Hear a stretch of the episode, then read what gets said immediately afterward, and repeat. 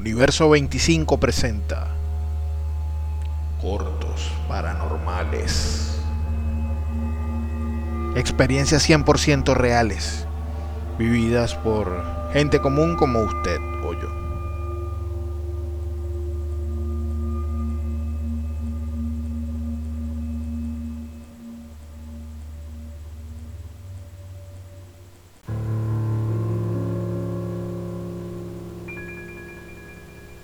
Me están persiguiendo.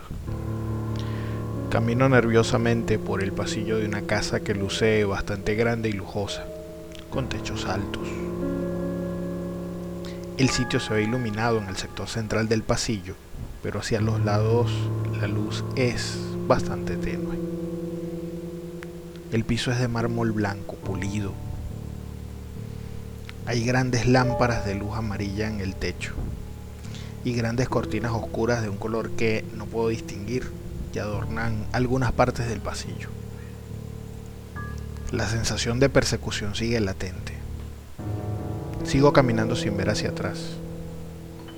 Estoy en una casa extraña y camino rápidamente a lo largo de ese pasillo interminable que me da la impresión de ser la nave central en una de estas estructuras de tres naves similar a la de un templo católico. No sé qué hago en ese sitio. Deduzco que debe haber algún tipo de evento social. A pesar de que hay mucha gente, no puedo reconocer a nadie. Hay mucha gente concentrada en el pasillo y aunque estoy caminando entre ellos, no puedo distinguir nada de lo que hablan. Es raro, pero tampoco se oye música. Ahora que me fijo mejor, todos están ubicados en la parte tenue de la luz. Ni siquiera logro identificar el color de las prendas de vestir que portan los que están allí reunidos. Estoy desesperado por llegar a un sitio donde me pueda sentir tranquilo, pueda sentir que estoy a salvo, que ya no me persiguen. La verdad es que aunque tengo ansiedad, porque sé que me están siguiendo, no sé ni quién me persigue ni por qué lo hace sigo escapando por instinto porque ni siquiera tengo conciencia de qué puede estar pasando. Mientras camino no puedo verme en ninguna parte del cuerpo, no puedo ver ninguna parte de mi cuerpo, nada. Solo puedo ver que me muevo hacia adelante y conforme avanzo hacia algunos sitios que están más iluminados, veo las cosas de alrededor muy difuminadas. Llego al final del pasillo e inmediatamente doblo hacia la izquierda. Aunque no conozco el sitio, me dirigí en esa dirección de manera instintiva. Esta parte de la casa se ve más clara. Los pisos son blancos y pulidos como los pasillos por donde caminé antes. No hay nadie. Todos quedaron atrás.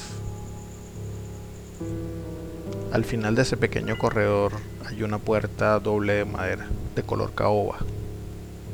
Sin dudar cruzo la puerta camino al interior de un salón grande que se encuentra al fondo del pasillo.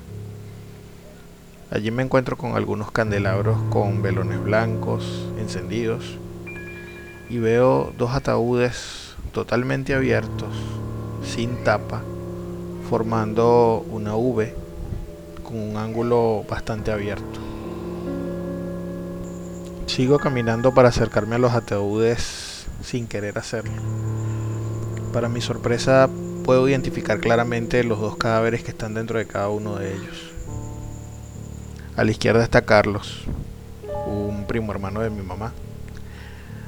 Sin duda es él, aunque tiene una especie de polvo blanco esparcido por todo su cuerpo. Del lado derecho, en el otro ataúd, está Santiago. Él es el hermano mayor de Carlos, ambos cadáveres presentan la piel un poco más oscura de lo que yo los recuerdo, pero sin duda, no cabe ninguna duda de que son ellos. Tras este evento logro despertarme. Estoy atravesando un largo pero muy perturbador sueño. Ocasionalmente sueño cosas como esta y para mí la casa que acaba de ver durante el sueño no era más que una funeraria. Es más, siendo honesto, cada vez que paso por una funeraria o una casa que parece una, me incomoda bastante. Hay gente que dice que cuando una persona sueña algo malo debe contarlo para que no suceda. Tan pronto me levanté, le conté a mi mamá aquella rara visión. Lo más curioso del sueño es que Carlos había muerto hace ya algunos años a causa de una dolencia de salud que se lo llevó antes de cumplir los 50 años. Santiago sigue vivo y a pesar de que vive cerca, no tenemos una comunicación cercana. De hecho, a pesar de que lo conozco de toda la vida, nunca hemos sido cercanos, principalmente por la brecha de edad y porque rara vez convivimos. Cuando llegué al trabajo repetí la fórmula. Le comenté a dos de mis compañeros ese perturbador sueño que tuve durante la noche como una manera de poder lidiar con esa mala experiencia en el transcurso del día.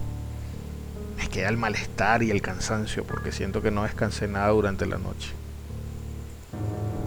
Al transcurso de 15 días me llega la lamentable noticia de que Santiago acaba de fallecer. El mal sueño que tuve aquella noche no solo fue una mala experiencia, sino una realidad que me fue anticipada.